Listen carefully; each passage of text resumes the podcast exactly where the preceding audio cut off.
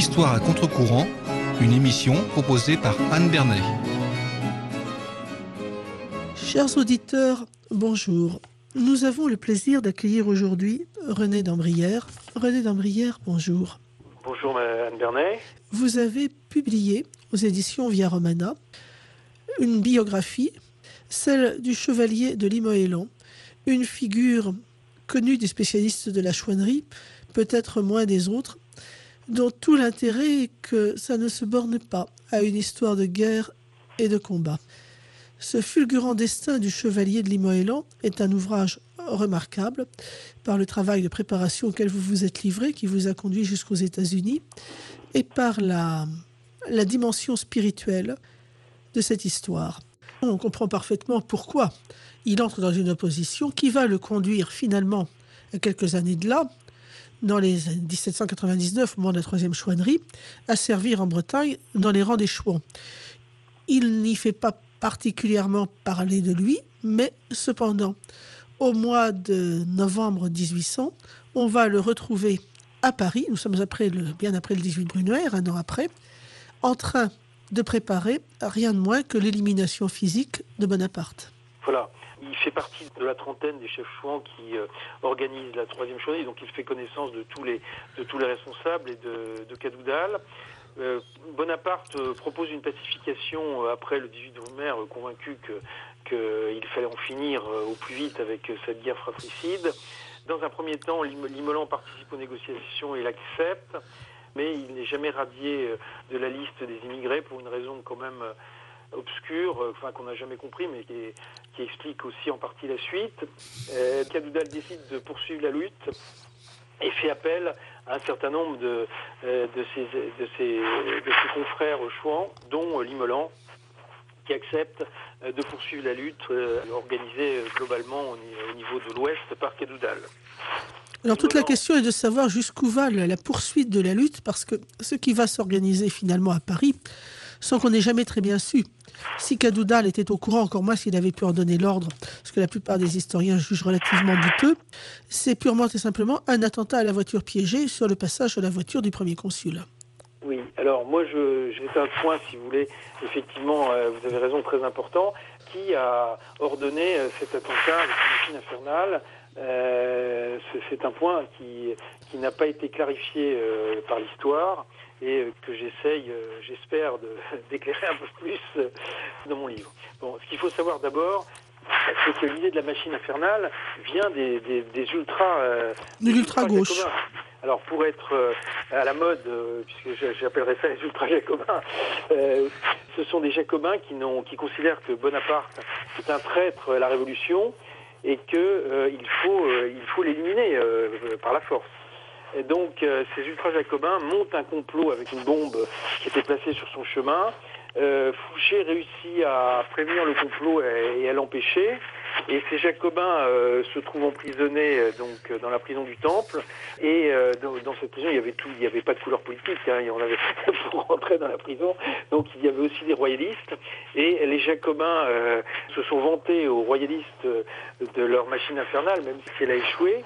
Et les royalistes ont dit ça, ça c'est une idée, euh, et ils ont ils ont transmis ça aux gens avec qui ils étaient en contact à l'extérieur de la prison. Les Jacobins ont même, je crois, complaisamment fourni les plans de la machine. Alors peut-être, euh, enfin bon. Et donc les, finalement, euh, Limolan, qui a été le cerveau de, de cet attentat, et Saint-Régent, qui, qui, en a été le, l'exécuteur, donc ils s'étaient répartis les rôles. Et donc, en, en un temps très, très rapide, euh, ils ont monté cette opération sans, sans instruction, à mon avis, précise. Euh, il n'y a qu'un seul point qui est certain et que j'ai élucidé clairement dans mon livre, c'est que la poudre avait été faite par les chouans. Et ça, la poudre a été analysée. On a, les, on a dans les archives de la préfecture de police euh, les comptes rendus de l'analyse de la poudre, etc. Donc il n'y a strictement aucun doute là-dessus. Or, la poudre était une denrée rare. J'allais dire que c'était l'or des chouans. Euh, ça valait très cher et c'était très difficile à produire. Cette poudre a été fournie certainement par les équipes de Cadoudal, mais euh, le mode opératoire, etc., est, complètement, je pense, de l'initiative de Limolan et de Saint-Régent.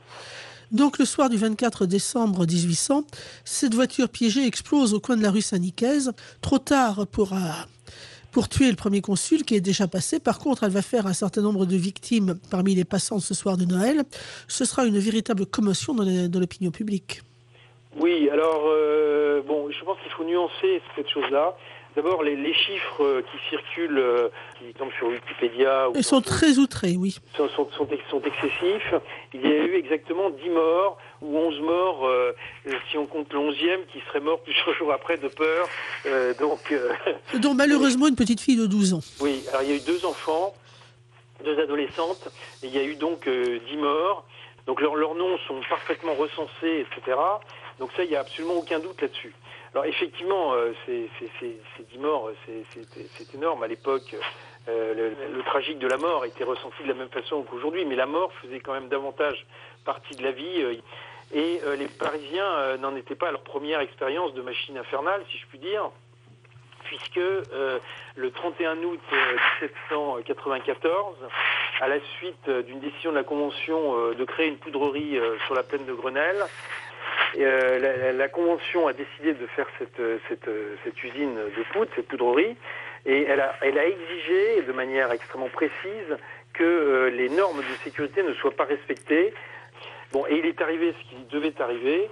Euh, le 31 août 1794, la poudrerie est explosée. On a entendu l'explosion jusqu'à Fontainebleau et il y a eu entre 500 et 1000 morts en, quelques minutes. c'est le plus grave accident industriel de toute l'histoire économique française. Donc, si vous voulez, il faut quand même relativiser les choses. C'est-à-dire que euh, c'est effectivement la mort de ces adolescentes, c'est affreux. Euh, mais euh, voilà, quelques années avant, les Parisiens avaient, vu une explosion qui avait tué 500 personnes en 5 minutes. Et le ministre de l'Intérieur de l'époque, qui a fait un rapport sur cette explosion de la machine infernale, n'était autre que Chaptal, qui était le directeur des poudres le 31 août 1794. Donc, oui. Ça ne gênait pas outre mesure. voilà, voilà. Mais évidemment, ce qui va choquer les gens, y compris d'ailleurs dans les milieux royalistes, puisque Louis XVIII, le prétendant au trône à l'époque, va pousser les hauts cris en disant qu'il jette l'anathème sur les responsables de la machine infernale. Ce qui va choquer, c'est que ce soit des, des défenseurs de la légitimité, de bons catholiques, qui commettent un attentat à la voiture piégée, qui en plus choisissent pour ça le soir de Noël. Donc il y a véritablement en effet un aspect moral mais tout le, tout le paradoxe est là, puisque Saint-Régent est quand même très secoué par l'explosion. Et la première chose qu'il va faire, c'est de demander à ses complices d'aller lui chercher un prêtre parce qu'il a besoin de se confesser. Tout à fait. Alors, en fait, c'est donc Saint-Régent a été baissé par par l'attentat. Il se traîne et il est aidé par des complices pour euh, rejoindre euh, son, son, logement. Et donc, euh, on fait venir on fait venir un médecin et d'autre part, euh, Limolan euh, appelle un prêtre pour, pour confesser sa région. Et alors, euh, qui n'est autre que son oncle.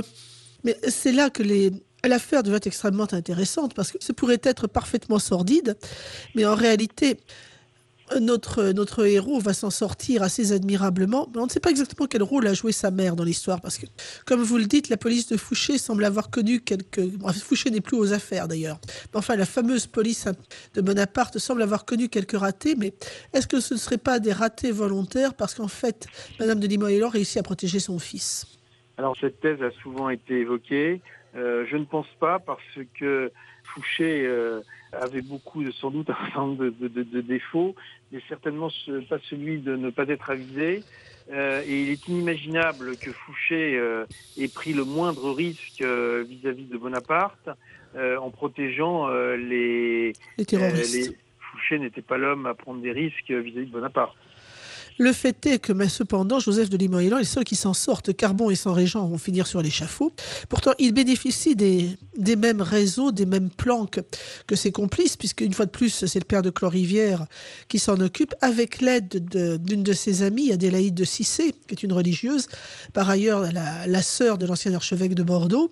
Et lui va échapper à tout cela. Il va se cacher et il va réussir d'abord à regagner la Bretagne, puis à quitter la France. Alors, la différence entre Saint-Régent et Limolan par rapport à euh, leur possibilité d'échapper aux poursuites euh, est la suivante. Saint-Régent et, Carbon euh, ne disposaient que des réseaux chouans. Bon, Carbon a été abrité par, par Adélaïde de Cissé, c'est exact, grâce à, grâce à Limolan. Donc c'est Limolan qui l'a aidé. Sa région était dans les réseaux bretons, les réseaux chouans, etc. Mais Limolan disposait de, de, réseaux familiaux qui se sont avérés extrêmement discrets et efficaces. À la différence de ceux de Carbon. voilà, et de sa région. Et c'est grâce à ces réseaux familiaux que Limolan a pu échapper aux poursuites. Donc il réussit à s'échapper alors qu'il risquait l'échafaud. Et il part pour les États-Unis dans des conditions euh, assez étonnantes parce qu'il réussit à s'embarquer sous une fausse identité. Exactement. Donc sa sœur euh, Marie-Thérèse euh, se marie à la fin de la Révolution en, 1801 avec un, de ses voisins qui s'appelle Chapdelaine, mais qui avait plusieurs années de moins qu'elle. Et euh, ce, garçon euh, a bénéficié, ce qui est assez extraordinaire, de ce qu'on appellerait aujourd'hui un oncle d'Amérique. Euh, sauf que cet oncle d'Amérique, c'était un, c'était un breton qui portait le même nom, Chapdelaine, et qui était parti avant la Révolution avec quelques aventuriers fonder un espèce d'empire entre guillemets aux États-Unis en, rachetant, en achetant des îles euh, dans le sud des États-Unis, en particulier l'île de Sapelo. Et puis euh, bon, comme ça arrive souvent, euh, ces aventuriers se sont pas bien entendus entre eux, etc. ils ont eu affaire à des gens qui n'étaient pas forcément totalement honnêtes. Enfin, le résultat, c'est que quand ils sont arrivés sur place, il s'est avéré que, que tous ces biens étaient rêver de procès et d'hypothèques, etc. Donc ça ne valait plus grand-chose. Enfin, c'est ça qui les a fait partir aux États-Unis.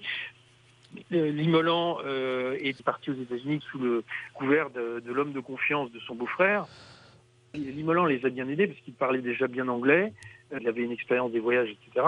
Et ça les a bien aidés euh, pour s'installer, s'installer sur place. Mais rapidement, euh, sa sœur et son beau-frère euh, se sont aperçus que euh, ça ne valait pas le coup de rester aux États-Unis. Et Joseph de Limolan, qui a changé de nom en arrivant, il s'est fait appeler Clorivière, comme, comme son oncle. Son père et son oncle. Et là-dessus, il va, ce qui est un retournement du sort totalement inattendu, il va penser à la prêtrise. Alors, certes, c'est un garçon pieux, ces notes de lecture que vous fournissez, il y a beaucoup d'ouvrages religieux là-dedans, ce qui est assez rare à l'époque, mais il y a quand même, j'allais dire, un empêchement majeur, ce que même indirectement, il a versé le sang, c'est en principe un, empêchement à l'ordination. Tout à fait. Alors, Imolan, euh, enfin Clorivière maintenant, euh, s'interrogeait tout en restant euh, près du monde. Hein. C'était quelqu'un qui aimait la vie, enfin, et la gaieté. Alors malheureusement, René Dambrière, cette émission va toucher à sa fin. Ce qui est remarquable, c'est que vous avez pu, vous, vous plonger dans ces archives américaines qui n'avaient quasiment jamais été exploitées, retracer ce parcours américain qui, au-delà de, la conversion du père de Clorivière, qui va devenir un prêtre tout à fait remarquable, c'est en quelque sorte toute l'histoire des débuts des véritables débuts du catholicisme aux États-Unis que vous nous racontez, avec des personnalités étonnantes comme Monseigneur Carroll, et avec d'ailleurs des, heurts parfois, on pouvait quasiment parler de schisme. Tout cela est très étonnant, et on arrive à cette, euh, cette fondation de Georgetown et de cet ancien terroriste qui devient aumônier d'un couvent de religieuses qui le tiennent pour un saint homme. Donc, euh, alors c'est effectivement cette évolution, ce développement euh, considérable du catholicisme aux États-Unis au, au, début du 19e siècle, euh, sous l'impulsion de Monseigneur Carroll d'abord, n'a pratiquement jamais été étudié en France. Hein.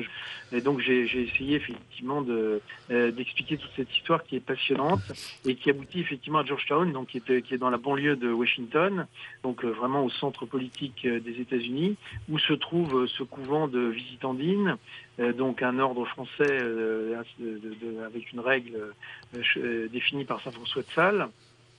Et l'idée de l'idée pastorale de ces visites d'Andine est assez extraordinaire. C'est la suivante, c'est de dire élevons des, des jeunes filles, euh, puisqu'il y avait un collège qui est associé à ce couvent, élevons des jeunes filles euh, dans la, religion catholique. Elles feront des mères de famille, euh, nombreuses en général, et les, filles de ces mères de famille feront de nouvelles familles catholiques, etc. Et le catholicisme se répandra aux États-Unis par le, biais de ces filiations féminines. Et, c'est une réalité. Hein. Les, collèges de filles, de femmes aux États-Unis euh, ont joué un rôle considérable dans le développement du catholicisme. Donc euh, Joseph de, de Clorivière maintenant euh, s'est passionné pour ce, pour ce couvent. Il a consacré une partie de sa fortune. Hein. C'est grâce à lui que, que le couvent euh, s'est en partie développé. Enfin, quand je dis le couvent, c'est surtout le collège. Joseph de Clorivière jouait à la fois le rôle de père spirituel, de représentant de, l'évêque hein, auprès des, religieuses, et en même temps, euh, c'est lui qui pilotait un peu avec la mère supérieure la, stratégie de développement, d'investissement, etc., euh, qui permettait au collège, de, qui a permis au collège de se développer. Il meurt le 29 septembre 1826.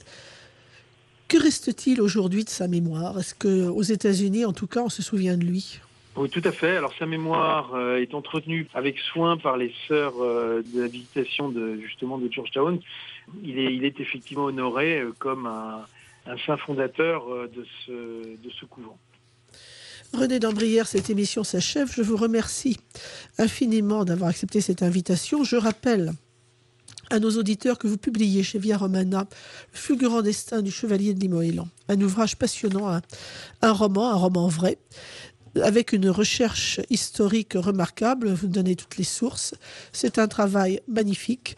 Et en ce temps de Noël, je trouve que c'est un beau cadeau, en même temps qu'une jolie réflexion sur, sur cette conversion, parce qu'il faut tout de même appeler la chose comme ça, qui fait passer un homme des passions politiques les plus exacerbées jusqu'à jusqu'à l'action terroriste, à une mort édifiante, prêtre, 30 ans plus tard, dans un, couvent des États-Unis. Merci encore.